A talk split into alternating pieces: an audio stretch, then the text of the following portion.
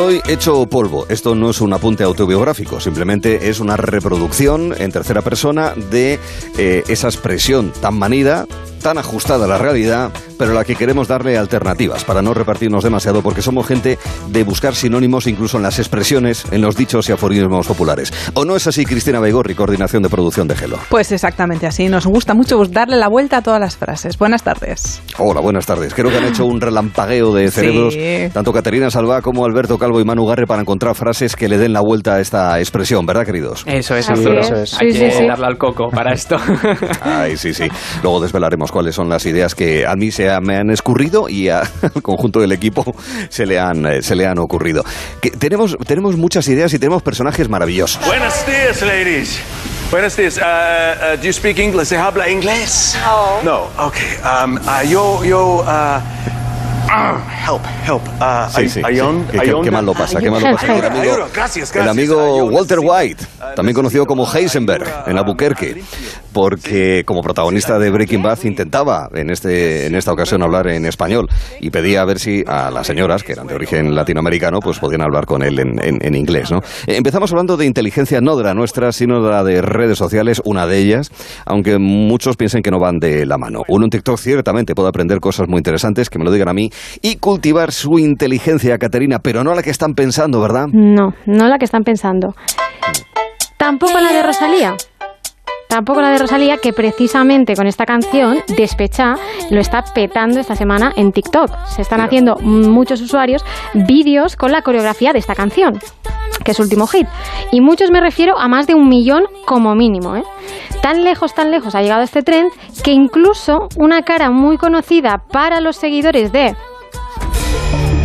de Breaking Bad, esta sintonía es la de Breaking Bad y a muchos les será familiares, pues se han puesto a bailarla. Y estoy hablando de Walter White, precisamente de quien tú nombrabas, de Heisenberg o de Brian Carson, que es el actor que da vida a este mítico personaje, si me lo permites, ¿eh? lo de mítico.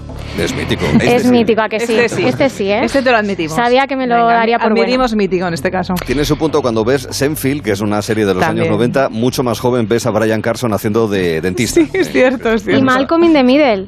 No sé si os acordáis de esa también, serie. sí. Padre, ¿no? Padre. Sí, el padre, sí. el Sí, padre, sí. Pero bueno, eh, os tengo que decir que no. Que ni Brian Carson se puso a bailar Rosalía, ni se pone a matar una mosca con un periódico frente a los usuarios de TikTok, ni nos felicitó tampoco la Navidad en el Big Ben, con el Big Ben, Big Ben de fondo. Nos está engañando, que no nos engañe, que nos diga la verdad. Que nos diga la verdad. Yo os cuento la verdad. Yo os la traigo. Todo esto lo digo, todos estos vídeos, porque los encontraréis en la cuenta Mr. Heisenberg de TikTok. Pero esto se trata de una cuenta de deepfake. ¿Sabéis lo que es eso? Deepfake, ¿habéis oído? Me lo imagino. Exacto, fake es falso, ¿no? Más falso que los deep, perros verdes. Exacto, pues profundamente falso. Ultra falso significa. Exacto. Y no me estoy, no estoy hablando de ese, de ese pelota de clase que le ría las gracias a cualquier profesor, No, que no también es un poco ultra falso. Mm. Se trata de una técnica de inteligencia artificial que lo que hace es editar vídeos falsos de personas que aparentemente son reales. Anda. ¿Vale? Por ejemplo, tú te pones frente a la cámara del móvil, grabas lo que quieras y luego, luego utilizas la aplicación que encima de tu cara lo que hace es añadir la- el rostro, la cara del personaje que tú quieras. Ah, Sí, sí, sí, claro, esto eso lo hemos visto. Astley. Claro. eso lo hizo Rick Astley, ¿no? Exacto. No, lo hice yo con Rick Astley. Ah, lo hiciste Claro. tú con Rick Astley. Es que hay una aplicación y varias que te lo hacen de maravilla. Día de confinamiento como aburría. Yo también lo hice con muchos famosos. Y esa cara, eh, la que tú has puesto, se mueve con tus propios movimientos y tus propios gestos. Claro, tú Ajá. luego los subes a redes y la gente se piensa que quien se está moviendo es la persona que Ya. tú has puesto. Ya. Claro, eso es una opción. Luego también hay otra técnica de deepfake consistente directamente en generar rostros que son totalmente hechos por ordenador, que no existen. Se pueden hacer vídeos, fotos para redes, para videojuegos y son súper realistas. O sea que con esto básicamente en Internet puedes ser, entre comillas, quien tú quieras. O engañar mucho Y también. claro, yo lo veo muy peligroso. Muy esto, ¿eh? peligroso. Sí. Pero esto no acaba aquí, porque hay otra cuenta de TikTok muy, muy popular, esta vez de... de Tom Cruise. ¿Ah, sí? Y la cuenta se llama Deep Tom Cruise. Esta vez nos da un poco de pista de que Sí. se habla de, deepfa- de deepfake y que no es él. Pero tiene, atención, 13,8 millones de likes No en todos mal. sus vídeos de TikTok. En realidad, quien pone la voz y los movimientos de Tom Cruise es Chris Hume, que es un actor belga, ya de por sí bastante parecido al actor, y lo está petando. De hecho, su cuenta, en un, tan solo un año, ya tiene vídeos con Paris Hilton, con deportistas súper famosos, y lo han invitado a entregas de premios también súper conocidas. Anda, mira. Vaya. Estamos Sí, sí, equivocan- o sea, equivocando nuestra vida. Sí, lo está totalmente, petando, lo lo está es petando. totalmente. Un nuevo negocio. Esta cuenta, a ver, se sabe que es falsa y que es una parodia. Pero en los vídeos, si te fijas bien, os tengo que decir que se nota un poco que hay algún movimiento artificial y que no acaba de encajar, pero hay algunos que están muy conseguidos y que lo estarán cada vez más, que ese es el, Claro. el tema.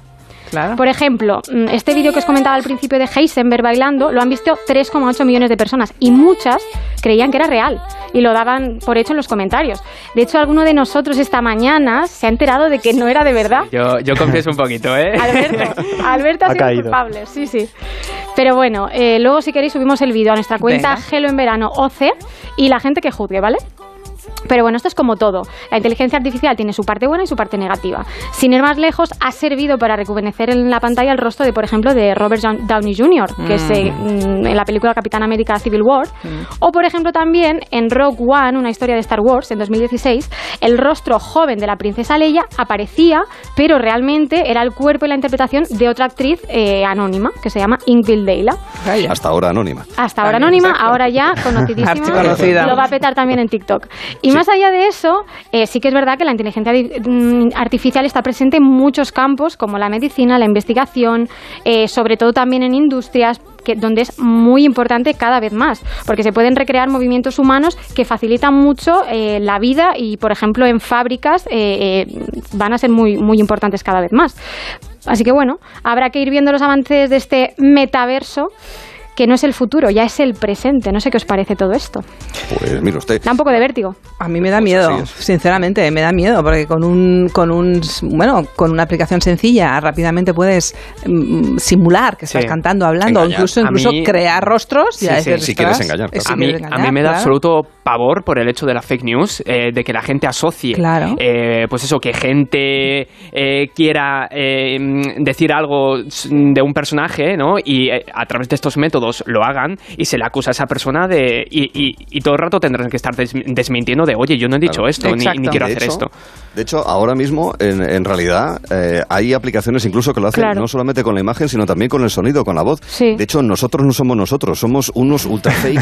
Simulación. de nosotros mismos. Una No deep, los deep reales. fake, ¿no? Sí, sí, sí. Por eso si cometemos errores es culpa del deepfake. Del, del que, del de que los nos está encarnando, exactamente. Los reales están todos atrapados con las manos atadas a la espalda y con un pañuelo en la boca en uno de los estudios que se usa poco. Entonces, Pero lo hacemos todo bien, los reales lo hacen todo bien, ¿vale? Eh, nosotros Exacto, somos deepfake. exacto. Los reales lo hacen bien. Tienen, Exacto. tienen inteligencia natural. Claro. Tenemos Ahí, inteligencia ahí, ahí. artificial. Esa es la buena. Y si hay fallos, pues, pues es cosa de, de quien nos diseñó. Claro, eso es, lo que tiene, queridos amigos. De diseño tecnológico hablamos, atención, que os van a reventar los oídos. Esto es un de combate que rompe la barrera del sonido. Bueno, varios aviones de combate que rompen la barrera del sonido. Y de alguna manera, sobre aviones muy veloces, va la noticia que nos vas a contar tú, Manuel. ¿No es así, querido? Sí, Arturo, porque si el lunes Alberto nos hablaba de récords de carácter sexual, hoy vamos a seguir hablando de récord Guinness, pero esta vez nos vamos al cielo. Porque vamos a hablar de aviones, pero no de esos aviones cuya misión es desplazar pasajeros, ni de esos que tienen como objetivo hacer exhibiciones o demostrar el poderío militar de un país, sino que vamos a hablar de aviones de alta tecnología, aviones que desafían lo establecido y que tienen como objetivo alcanzar récords que nunca antes se habían alcanzado. Uno de los desafíos que más ponen en el mundo de la aeronáutica, el más ambicioso y simbólico, es el de conseguir el vuelo más largo de la historia, que actualmente sabéis en cuánto está este récord. Pues ni No, idea. imagino que Dos, no, dos claro. semanas, kilómetros. No sé, exacto. Bueno, pues Zelanda no sé dónde era, creo. Sí, pero ¿no? Exacto. No, pero en tiempo, en tiempo. en ¿Cuánto tiempo, claro, claro. Ah, en tiempo. Ahí Claro. Claro, en días. bueno, en pues este récord está en nada más y nada menos que 64 días y 22 horas en el aire sin aterrizar. Madre de Dios. Sí, y el vuelo que ostenta este récord estaba atención tripulado, que es lo que más favor. me sorprende. O sea, 64 días, dos personas ahí metidas. Pero bajaban, ¿no? Bajaban a hacer sus cosas. Eh, No. no, no, no, o sea, No. Había baño en el avión Y que los lo pusieron. por válido. Sí, sí, y los pilotos que hacen como las 24 horas de Le Mans que se van cambiando Ahí, también. exacto. Básicamente, claro, van rotando, tienen sus horarios. Y esta hazaña fue conseguida hace tiempo ya, en 1958, por un expiloto de la Segunda Guerra Mundial llamado Bob Tim y otro señor llamado John Cook, con un avión Cessna 172. Estuvieron en el interior del avión durante dos meses y, y, bueno, sus cositas, eso, como decía, la hacían en un baño Ya, ya. que habían puesto ellos a cosa hecha, no lo hacían orientados hacia la ventana, hacia el oeste o yo qué sé. Pero lo llamativo aquí es que Para ser los años 50, que aún no había suficiente tecnología para mantener un avión tanto tiempo, pues se consiguió. Y diréis, ¿cómo lo hacía? Claro. ¿Cómo lo hacían? Pues sí, lo hacía bajando a nivel de tierra y repostando con un camión que corría a la par junto al avión mientras repostaba. Venga, venga. Ah, pero eso es trampa. Pero eso es muy... Eso es trampa.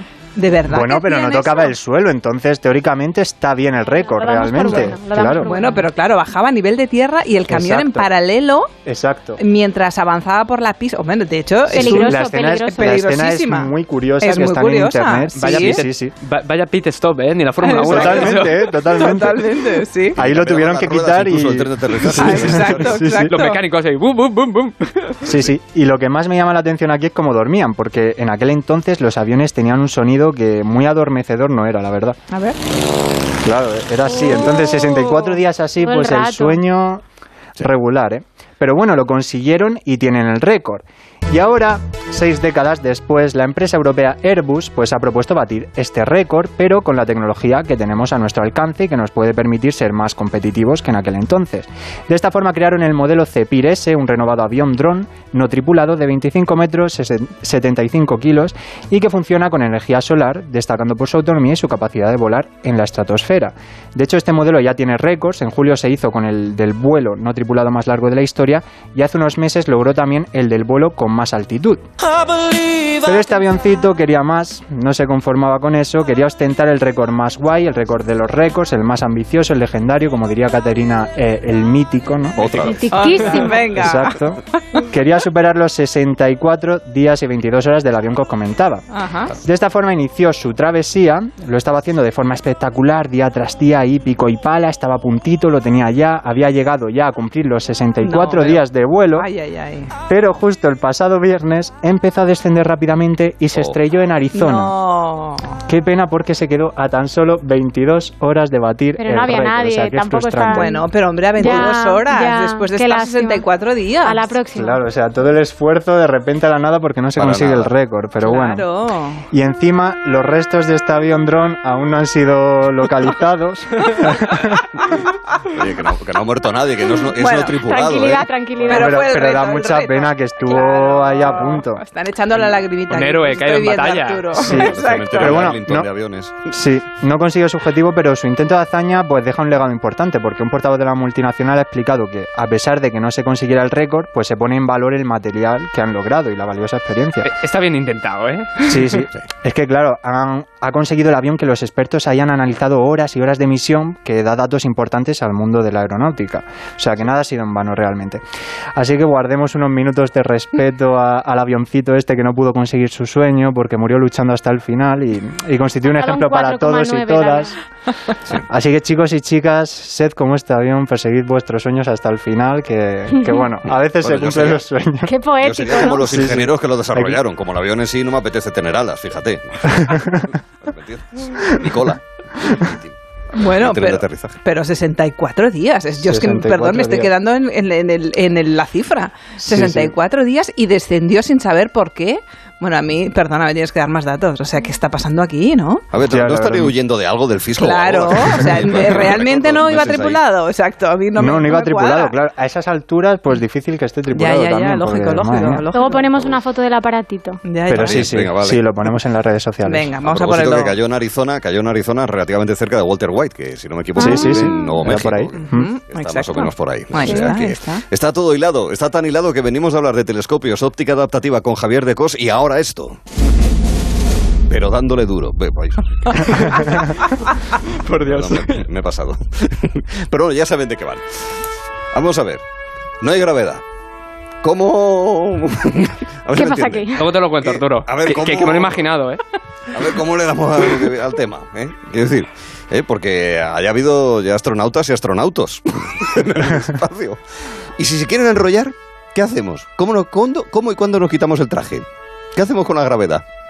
¿Qué, hacemos? ¿Qué tipo de experimento podemos hacer el astronauta y el astronauto, o los astronautos y los astronautas? ¿Cómo va esto, querido Alberto? Pues eso, eh, Arturo, hay mucha gente que se cree intrépida por decir haberlo hecho en sitios poco usuales y con cierto riesgo. Ahí haciendo del sexo un deporte extremo, ¿eh? Cuando dicen haberlo hecho en la playa, en los baños de un avión o de un tren, en los probadores de alguna tienda, pero ¿qué me dices de hacerlo en el espacio, eh? Eso sí que es extremo. Un polvo espacial, un polvo extraterrestre. ¿Has visto que bien suena, eh? Es Polvo que estelar. Claro. Que eso sí existe. Estelar. Otro no sé. Claro, es que eh, solo el, el nombre ya es epiquísimo. Además que lo he estado pensando y serían los polvos más rápidos de la historia.